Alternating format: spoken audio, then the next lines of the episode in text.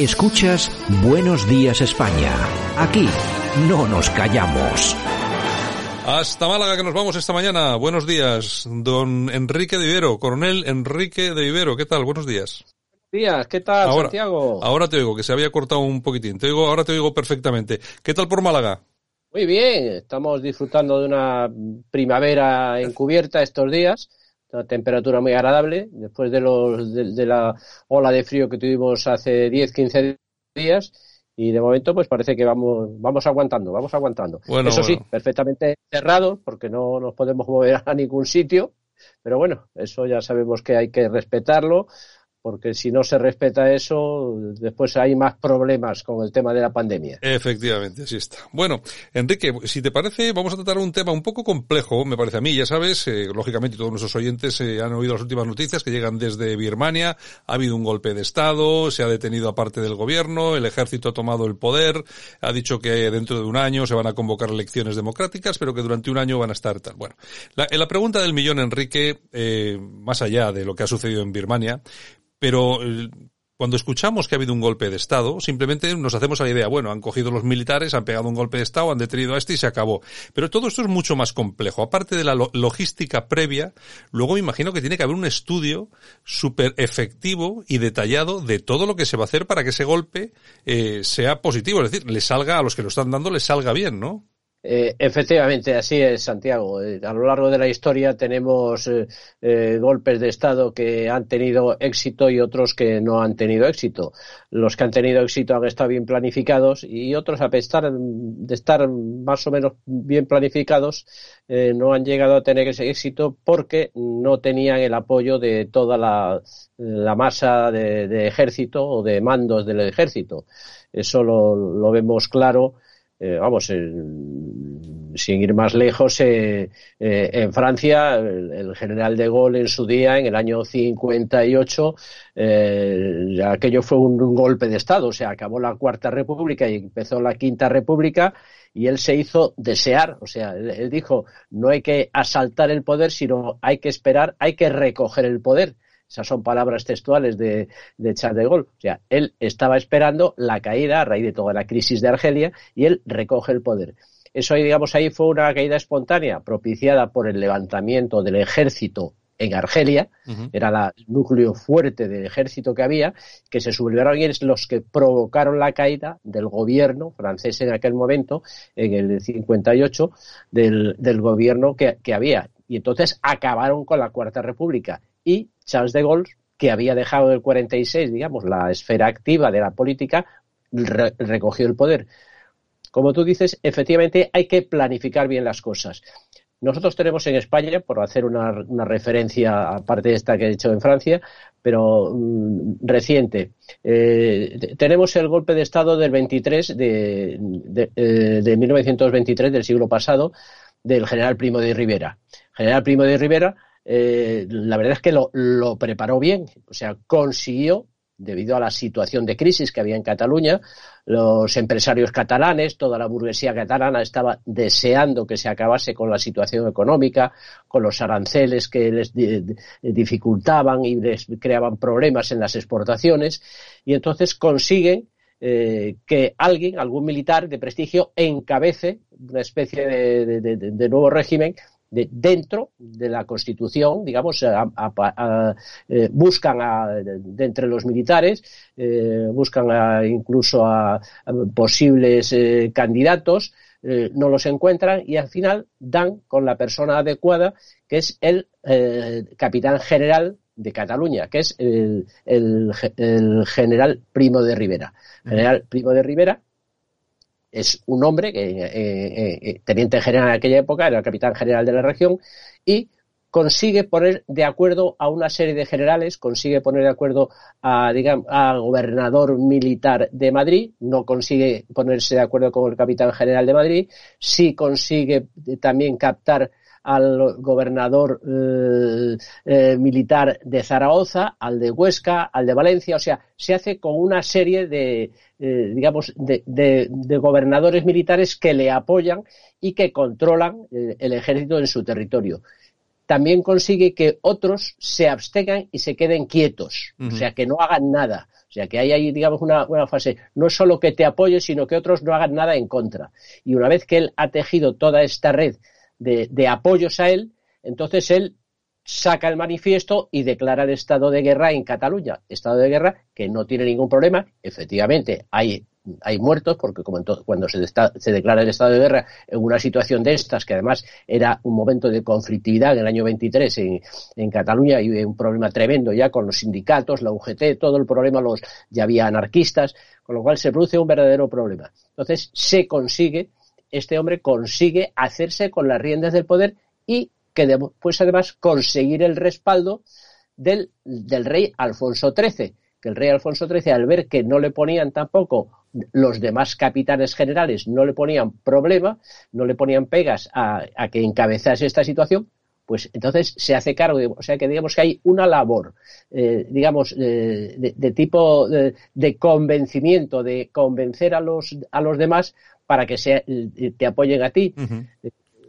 Después tenemos, eh, en el año 34, eh, tenemos el fracaso de la que se llamó la Revolución de Asturias, que en, realidad aquello fue un golpe de Estado, un golpe de Estado que nunca tuvo éxito porque estuvo muy mal organizado, eh, estuvo muy mal organizado porque eran los revolucionarios, las masas, lanzadas por el entonces Partido Socialista y la, y la CNT en aquel momento, la Confederación Nacional del Trabajo, eh, impulsados por Indalecio Prieto y por Largo Caballero, que eran los que dirigían todo, el, eh, todo, todo aquello, pues en ese momento este golpe de Estado está mal. Tenían armamento, habían repartido armamento, pero como tú dices, la logística y la planificación había sido muy mala. Entonces, ¿qué consiguen? Al revés, que la República en ese momento se defienda, traslade tropas y acabe con la sublevación que había. Después, otro golpe de Estado ya más reciente que lo tenemos es el del 23 de febrero, el año 81. Yo creo que ese sí está fresco en la memoria de muchos, aunque ya eh, tenemos gente ya joven, eh, probablemente pues, gente que nos escuche con veintitantos años o treinta años que probablemente no han conocido lo, lo, que ha sido el 23 de febrero del año 81. Ahí hay un golpe de Estado también, eh, un intento de golpe de Estado que ese sí estaba yo creo que bien organizado, pero no contaba con todos los apoyos. Precisamente a veces hay una hay un problema en, los golpes de Estado en los que intervienen eh, digamos los mandos militares, que tienen que abrirse, pero mm, hasta dónde puedes dar información sin que la persona con la que contacta, que llegues a contactar, eh, el mando militar correspondiente, te llegue a traicionar y sea, no sea proclive a lo tuyo. Entonces, eh, ahí en el 23 de febrero, de hecho, y yo en su día, en esa época era capital, y sí te puedo decir que mm, donde yo estaba, que era en Fuerteventura, destinado a una unidad de la Legión, aquello nos pilló con un total desconcierto, o sea, aquello nos superó totalmente. ¿Qué está pasando? O sea, nadie se podía imaginar. Después se vio que estaba circunscrito a unas ciudades muy determinadas, como era Madrid y Valencia. O sea que aquello no había tampoco mayor difusión y entonces es uno de los problemas que hay. Eh, estas son cosas que suceden cuando planificas eh, un, digamos, un, un, intento de golpe de Estado porque hay una logística, una preparación, sigue más lejos, la que dio lugar a la guerra del año de 1936, a nuestra guerra civil. Esa sí fue una, digamos, un golpe de Estado bien planificado ese sí tuvo éxito, aunque tuvo éxito, un éxito parcial inicialmente, pero ese sí estuvo bien planificado. Porque, aparte de que la situación era muy caótica, eh, desde el punto de vista social, desde el punto de vista económico, había disturbios, había quema de iglesias, eh, había, de todo. No vamos a repasar aquí la historia, que, la tenemos pero en el aspecto, digamos, ese sí estuvo bien organizado. Realmente el organizador del, golpe de Estado del 36 del alzamiento nacional, eh, como se denomina, eh, este, este, golpe de Estado, el, director, que así se llamaba, era el general Mola. Era una, cabeza privilegiada, un, muy buen organizador como militar, y era el que llevaba toda la organización y tenía, la verdad es que había conseguido una gran amplitud de personas eh, que le respaldaban, de militares, eh, de cargos importantes. Otros sabía que no le respaldaban y, en concreto con esos no llegó, digamos, a, tener contacto para darles información, que esa es otra de las cosas. por eso el, el, lo que es el golpe de Estado requiere una buena preparación, pero tampoco de dejar ver a tus enemigos potenciales dentro de lo que de, de, los que son en ese momento las posibles personas con las que tú puedes contar o no puedes contar para no delatar lo que vas a realizar.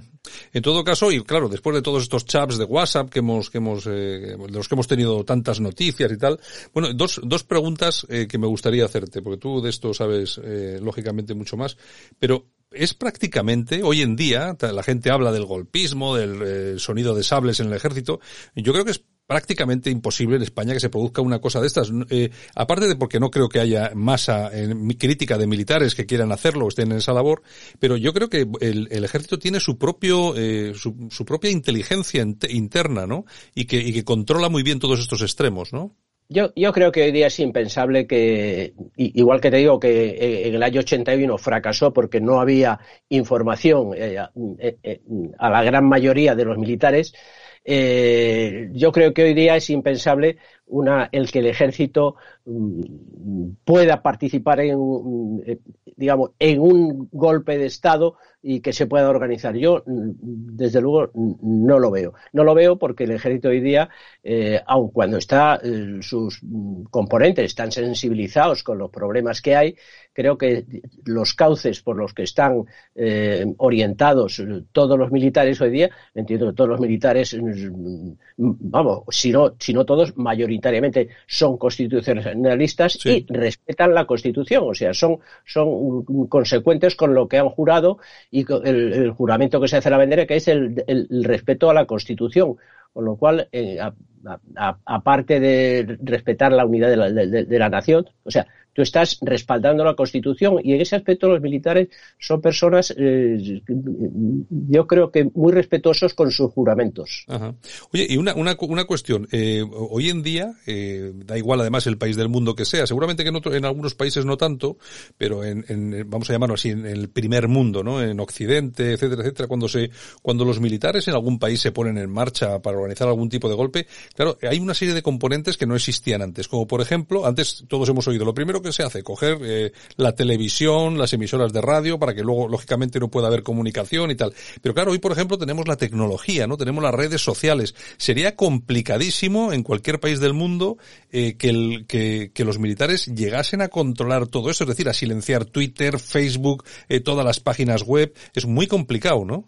muy complicado, de hecho lo hemos visto ahora como el caso de, de Birmania, de Myanmar, eh, se ha visto que aun cuando ellos han pasado a controlar las, digamos, la prensa, eh, las redes no las han controlado. O sea, las noticias han llegado al resto del mundo a través de las redes sociales. ¿Por qué? Porque no es posible controlarlas. O sea, no se le puede poner puertas al campo. Hoy día la información que corre a través de las redes sociales es mucho más rápido. O sea, no hace falta que haya un periodista eh, o un fotógrafo estando allí, basta con que haya una persona con un teléfono móvil eh, grabando o haciendo una foto. Hoy día eso es no, lo puedes controlar. Tú fíjate, tú fíjate que ha sido portada en todos los digitales del mundo esta chica que hace todos los días aeróbic por la mañana y lo está grabando con su música y estaba y estaba grabando como estaba entrando el ejército en el Parlamento.